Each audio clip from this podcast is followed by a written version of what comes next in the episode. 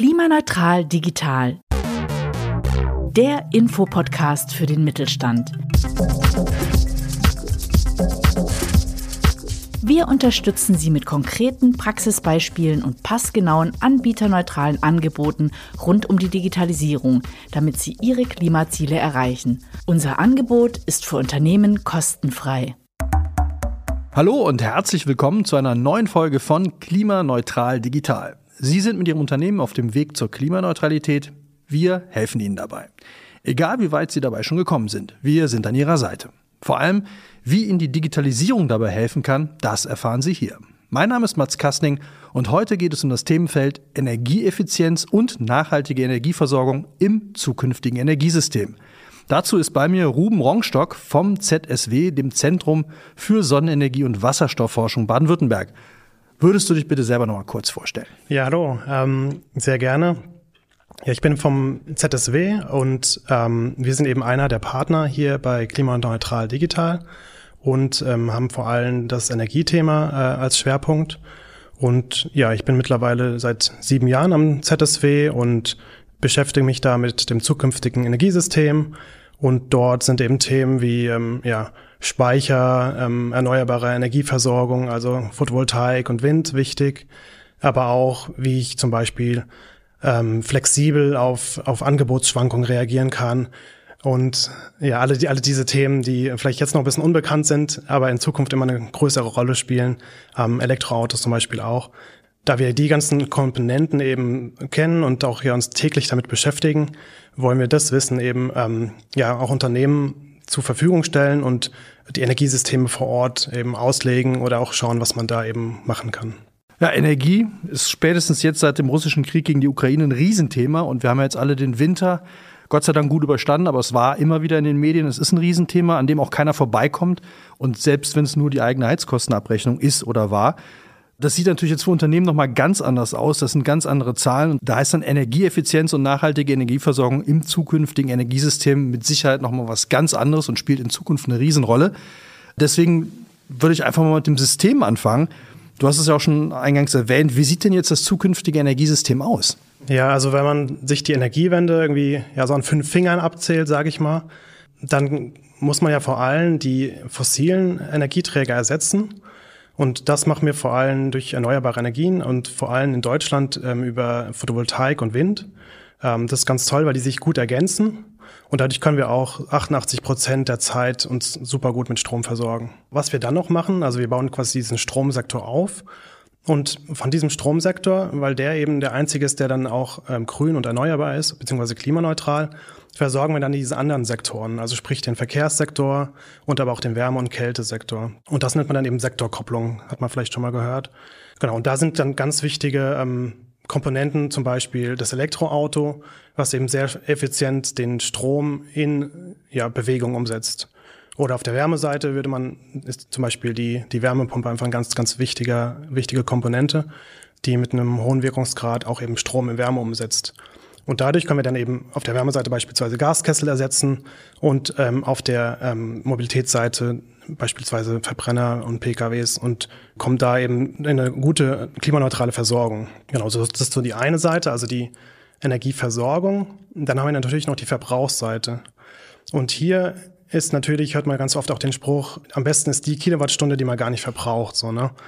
Daher ist vor allem wichtig, hier Energieeffizienzmaßnahmen durchzuführen, ähm, Verbrauch zu senken. Und ja, das war bisher nicht so viel Thema, auch bei den Unternehmen. Aber jetzt gerade, wie schon angesprochen, auch ja, durch die Ukraine-Krise ist es einfach nochmal den Leuten bewusst geworden, auch dass hier was zu tun ist und dass man hier auch eine Win-Win-Situation hat. Man kann tatsächlich einsparen und aber auch was fürs Klima tun. Also das ist so diese zweite Komponente, dass, dass der Verbrauch ähm, angeschaut werden muss. Und dann ist es ja so, dass Wind und, ähm, und ähm, Sonne auch ein bisschen schwankend zur Verfügung stehen. Das heißt, hier gibt es noch so eine dritte Komponente, die das möglich macht. Ähm, das, das nennen wir dann eben Flexibilität. Und das kann sein, dass man das in Form von Speichern hat, also Batteriespeicher zu Hause, wo man zum Beispiel, das, das kennt man ja auch, dass man direkt vom Dach dann in den, den Heimspeicher einspeist und dann zum Beispiel abends das, ähm, die Energie nutzt. Und für den Saisonausgleich äh, kann man das eben dann auch so machen, dass man den überschüssigen Strom, den man hat an besonders windigen Tagen, dass man den dann eben in Wasserstoff über die Elektrolyse umwandelt und dann im Winter quasi rückverstromt. Allerdings braucht man hier gar nicht so viel, wie man manchmal denkt. Also ähm, wir haben ja auch noch Wasserkraftwerke, ähm, genau, Batteriespeicher haben wir noch. Und was auch ganz wichtig ist, in Zukunft werden wir immer mehr auch Flexibilität belohnen. Was bedeutet das? Wenn ich zum Beispiel einen Wärmespeicher zu Hause habe, kann ich den ja mit warmem Wasser füllen oder heißem Wasser. Und ich kann ja entscheiden, ob ich das jetzt mittags mache oder abends, ist da gar nicht so wichtig. Also ich bin da flexibel. Und wenn jetzt zum Beispiel mittags ganz viel Sonne ähm, zur Verfügung steht, dann würde ich eben da meine Wärmepumpe anschalten. Und wenn es dann mal, ich sag mal, abends bisschen weniger ähm, zur Verfügung steht, würde ich diese quasi wieder ausschalten. Das heißt, ich würde mit dem Verbrauch ähm, so ein bisschen schauen, wie ist dann gerade die Erzeugung und mich flexibel daran anpassen.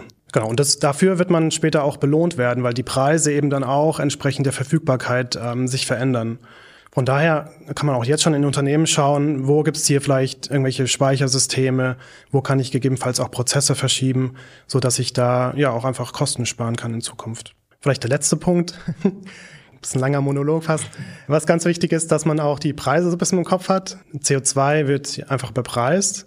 Der Preis wird immer weiter nach oben gehen. Der war jetzt in der, ja, in der kürzlichen Vergangenheit sogar schon über 100 Euro die Tonne. Und da ist immer auch ganz wichtig, auch gerade dann für die Unternehmen zu schauen, äh, wo habe ich, wo steckt denn bei mir CO2 drin? Und wenn ich da mal so ein kleines Preisschild dran mache, ist das dann ein kleines Preisschild oder ist das ein ganz großes Preisschild? Und dieser Preis wird einfach steigen. Auf lange Frist wird eben Strom günstiger zur Verfügung stehen, aber gerade äh, Gas ähm, oder andere Komponenten, wo dann eben CO2 mit drin ist, da werde ich eben darauf achten müssen, dass ich da nicht irgendwelche Kosten habe, die durch die Decke gehen. Vielleicht mal so weit. Jetzt hast du selber schon Wasserstoff eben mal angesprochen. Man hat ja immer so ein bisschen das Gefühl, Wasserstoff, das klingt irgendwie gut und es wird auch gerne verbreitet, dass es vielleicht was Tolles sein könnte. Ist es das wirklich? Ja, also prinzipiell ist Wasserstoff auch was Tolles. Also wir haben das ja bei uns im Zentrum im Namen, also Sonnenenergie und Wasserstoffforschung. Und ich sag mal so, das ist vor allem ein wichtiger Partner, damit diese Energiewende gelingen kann. Also ich habe es ja gerade schon ein bisschen erklärt, man für den Saisonausgleich braucht man das. Und auch in vielen Industriezweigen hat man auch beispielsweise nicht die Möglichkeit, Temperatur auf einem gewiss, auf so einem ganz hohen Niveau zur Verfügung zu stellen. Oder auch in der Chemieindustrie ähm, brauche ich einfach auch äh, Wasserstoff. Oder aber auch in der ja, Luftfahrt- oder Schiffindustrie werde ich wahrscheinlich auf E-Fuels zurückgreifen müssen. Aber das sind eben, ja, eben diese speziellen ähm, Anwendungen, wo es, wo es eben notwendig ist. Es gibt aber auch ganz viele Anwendungen, wo ich einfach eine bessere Alternative habe. Und da sollte ich dann auch versuchen, eben keinen Wasserstoff zu verwenden. Also man sagt ja auch manchmal, Wasserstoff ist so ein bisschen der Champagner der Energiewende. Also dass ich da wirklich schaue, wo verwende ich den Wasserstoff und wo nicht. Man kann sich beispielsweise auch vor Augen halten, wenn ich jetzt ein Wasserstoffauto zum Beispiel betreibe, dann ähm, kann ich mit, mit einem Fahrzeug, ähm, das ich mit Wasserstoff betreibe, also mit der Energie, die ich dafür brauche, oder ich sag mal die Anzahl der Windräder, die ich aufstelle, kann ich mit einem Windrad ähm, zum Beispiel jetzt eine Flotte von Wasserstofffahrzeugen versorgen. Ich könnte aber die drei- bis vierfache Menge an Elektroautos damit eben versorgen. Und ja, das muss man sich einfach mal auch vielleicht bildlich vorstellen, wie viel Windräder wir dann einfach mehr aufstellen müssen. Wenn man sich das jetzt zum Beispiel im, im Wärmebereich anschaut, da kann man dann im Gebäude auch ähm, eben gucken, wie das Verhältnis ist. Und da ist eben so mit der gleichen Menge, also der Anzahl von Windrädern, mit der ich jetzt ein Gebäude mit Wasserstoff heizen könnte, also man muss ja überlegen, man hat ja immer diese Kette grüner Strom, dann Elektrolyse zu Wasserstoff hin. Da muss ich das ja auch zwischenspeichern oder transportieren. Und da habe ich eben viele Verluste. Und wenn ich dann so ein, so Wasserstoffkessel dann im Haus habe und das verbrenne, dann ist das eben eins zu eins. Und damit kann ich jetzt ein Gebäude versorgen. Und ähm, mit einer Wärmepumpe könnte ich, je nachdem, wie man es rechnet, also wie man auch die Kette hat, ähm, gibt es verschiedene ähm, Studien, so fünf bis neun sogar ähm, Gebäude mit der gleichen grünen Energiemenge versorgen. Und hier wieder, wenn man sich das bildlich vorstellt, die Windräder müssen halt auch dann irgendwo stehen, ne? die, dann mal, die man mehr braucht dann da. Du hattest eben auch E-Fuels kurz angesprochen im, im äh, Flugzeugbereich. Es wird ja viel über E-Fuels im, im Autobereich gesprochen. Ist das eine sinnvolle Variante? Ich bin ja schon auch immer ein Freund von Technologieoffenheit. Aber hier ist es einfach so, dass die Zahlen das nicht hergeben. Also man eben dieser Faktor schon mal, ähm, den wir eben hatten bei dem Elektroauto, da sieht man ja schon mal, wie viel mehr man dafür bräuchte. Und ähm, auch wenn man jetzt sich ganz praktisch das überlegt, ne? also ich habe jetzt gesehen ähm, eine Studie, wo die quasi gezählt haben, die weltweiten Projekte, die jetzt in, in den nächsten Jahren Wasserstoff für die Herstellung von E-Fuels beispielsweise bereitstellen würden. Und wenn man noch nicht mal die E-Fuels mit dazu nimmt, könnten wir mit dieser globalen Menge, die da zur Verfügung steht, gerade mal zehn Prozent des Bedarfs abdecken, den wir sowieso in Luftfahrt, ähm, Chemie ähm, und so weiter haben. Also das, was ich vorhin erklärt habe, ne? wo wir das sowieso brauchen. Die ganze Welt produziert so viel, dass wir zehn Prozent des deutschen Bedarfs damit versorgen können. Des deutschen Bedarfs? Des deutschen Bedarfs. Und wenn wir jetzt noch die E-Fuels dazu nehmen, ja, dann weiß ich gar nicht, wo das hergestellt werden soll. Ne? Selbst wenn es mit dem Schiff nach Deutschland ähm, transportiert wird. Okay, jetzt haben wir über äh, E-Fuels, Wasserstoff, Energieeffizient und so weiter gesprochen. Was bedeutet das jetzt für KMUs? Was haben die davon? Wie können sie es nutzen? Das Thema Energieeffizienz ist ja einfach ein wichtiges Thema. Und eigentlich wird man auch im Unternehmen jetzt schauen, hier auch wieder diese beiden Seiten anschauen eben. Ne? Die Energieversorgung, gerade wenn man klimaneutral werden will, ist da sinnvoll zu gucken, dass man nicht mehr ähm, Strom aus fossilen Quellen bezieht. Aber beispielsweise haben wir ja auch häufig ein großes Firmendach, wo man eine Photovoltaikanlage aufbauen kann. Oder was es ganz viel gibt, sind eben PPAs. Das sind, das heißt Power Purchase Agreement. Ähm, und das bedeutet so viel, dass irgendjemand irgendwo eine Anlage hinstellt, als Photovoltaikanlage, und die produziert dann Strom eben nur für dieses Unternehmen. Und man hat dann so einen Stromvertrag genau mit dieser Anlage. Ist dadurch auch, und was ja auch immer wichtiger wird, auch abgesichert. Ne? Also wenn die Strompreise mal aus irgendeinem Grund äh, durch die Decke gehen, ist man eben froh, wenn man da einfach so einen fixen Vertrag hat. Ja, also das würde man beim Unternehmen auch anschauen. Wo kommt denn der Strom her? Ist der klimaneutral? Stehe ich auch da sicher da? Und dann vor allem, und das ist noch viel wichtiger, dann eben auch die Verbraucherseite.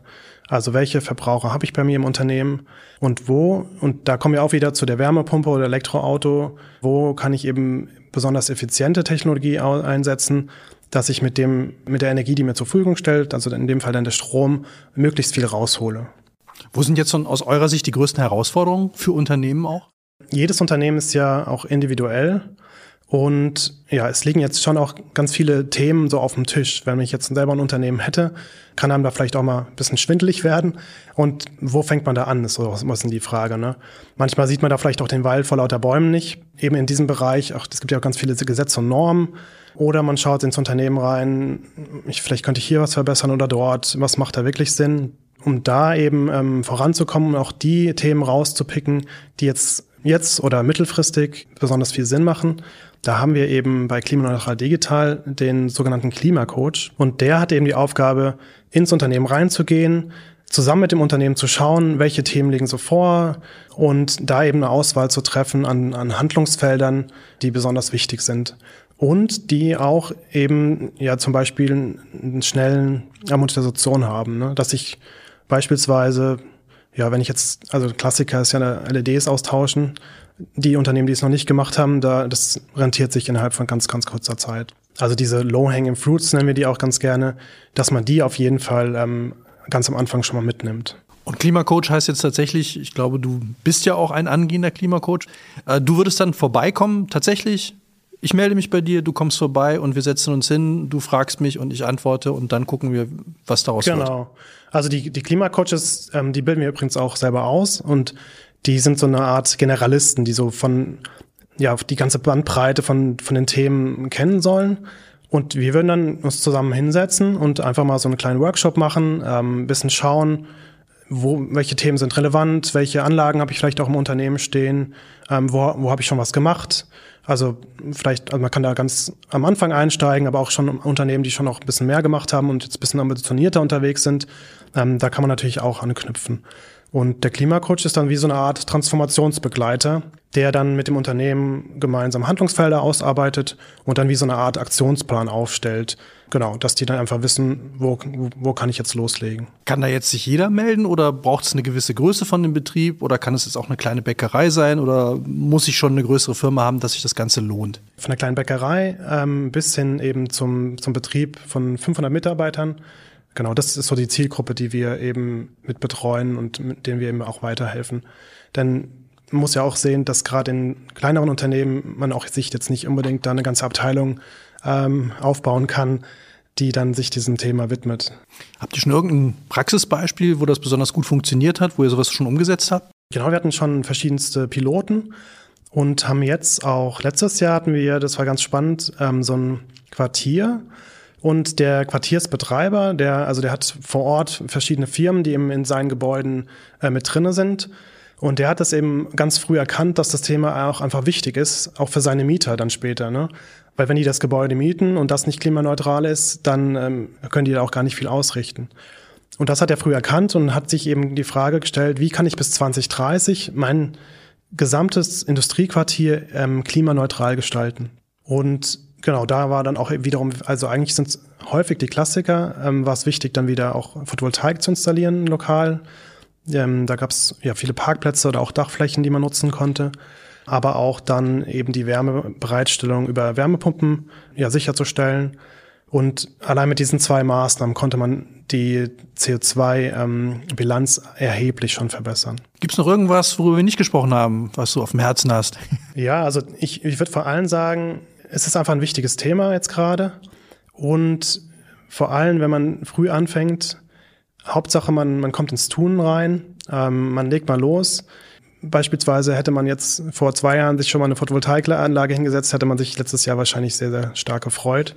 Und ja, umso früher man anfängt, umso schneller kann man auch ähm, ja, von, von den Effekten eben auch profitieren.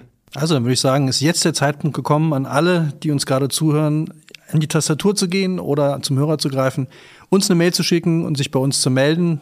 Wie du gesagt hast, jetzt ist der beste Zeitpunkt, um anzufangen. Ruben Rongstock, vielen Dank für das Interview. Danke, dass du hier warst. Alles, was Sie noch wissen wollen, finden Sie in den Show Notes. Ich bin Mats Kastning und würde mich freuen, wenn Sie auch in der nächsten Folge wieder dabei sind. Und bis dahin wünsche ich uns allen ein gutes Klima. Ciao. Ciao. Klimaneutral Digital gehört zu Mittelstand Digital. Das Mittelstand Digital Netzwerk bietet umfassende Unterstützung bei der Digitalisierung. Gefördert vom Bundesministerium für Wirtschaft und Klimaschutz.